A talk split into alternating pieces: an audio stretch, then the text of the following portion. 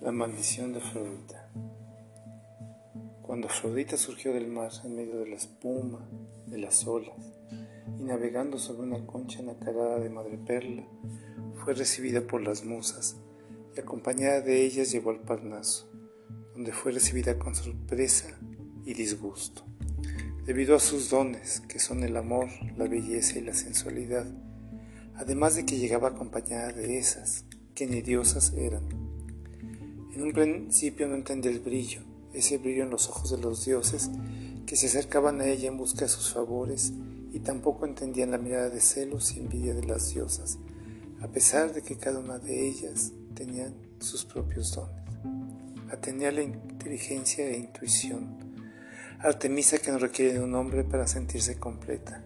Perséfone, Demeter, Hera, Hestia, Eva, todas con dones y cualidades envidiables pero que están también dotadas de las pasiones humanas, por lo que no pudieron contenerse y en coros empezaron a decir, ella es hermosa, pero nosotras somos inteligentes, ella es sensual, pero nosotras somos hacendosas, ella es amorosa, pero nosotras somos decentes.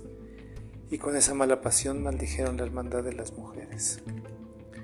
Y así esta maldición pasó a las hijas de Afrodita que también sufrían al no entender el motivo de envidia de las otras mujeres. A ver esta situación que incomodaba tanto a Afrodita, sus hermanas Terpsícore y Euterpe, le aconsejaron buscar una respuesta en la mar, que había sido su origen y nacimiento. Así que Afrodita se dirigió a la orilla del mar, se sentó bajo la luna y ahí lloró y gritó su enojo e incomprensión. Invocó a sirenas y nereidas a que le dieran una respuesta. Las sirenas y Nereidas se fueron acercando, pero estas no tenían la clásica figura griega a la que ella estaba acostumbrada. Usaban vestidos, adornos, collares, aretes, peinados muy coloridos y diferentes, tan diversos como los colores de sus ojos, sus pieles o sus cabellos. Diferentes eran también sus nombres, nombres que ella nunca había escuchado. Airón, Mamacocha, Amaru, Atabey, Ochun, Chanchitlicue, Yakuruna, Varuna, Am, Conventina, Yemayá, Jaramar. Entre ellas privaba la diversidad y la belleza, y cada una era poseedora de cualidades diferentes. Ellas, por ser diosas más antiguas, entendieron claramente el problema, pues su sabiduría venía de lo más profundo del tiempo y la historia, una sabiduría profunda y extensa como la mar. Le dijeron con una voz profunda y atronadora, como las olas de esa mar que las cobijaba, el mundo vive ahora tiempos de oscuridad y separación, tiempos en que demonios oscuros nos han cegado y hecho que nos alejemos unas de las otras, como hombres solitarios, pues lo masculino es la soledad y la lucha, pero lo femenino es hermandad y comunidad, y eso es algo que hay que reconstruir.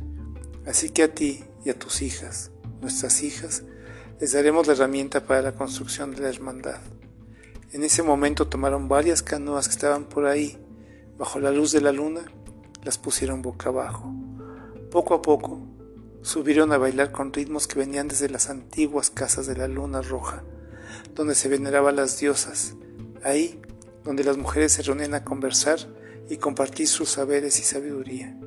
Invitaron a Afrodita a esa danza, en que los pies creaban ritmos poderosos y sensuales que hacían surgir las cualidades y la belleza de cada una de ellas. Esta danza continuó hasta que la luna agotada se retiró a descansar.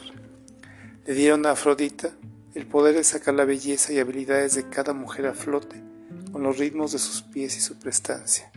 Ella danza ahora con las hermanas de la mar, la luna y la paz, y sus hijas llevan esa danza a otras mujeres.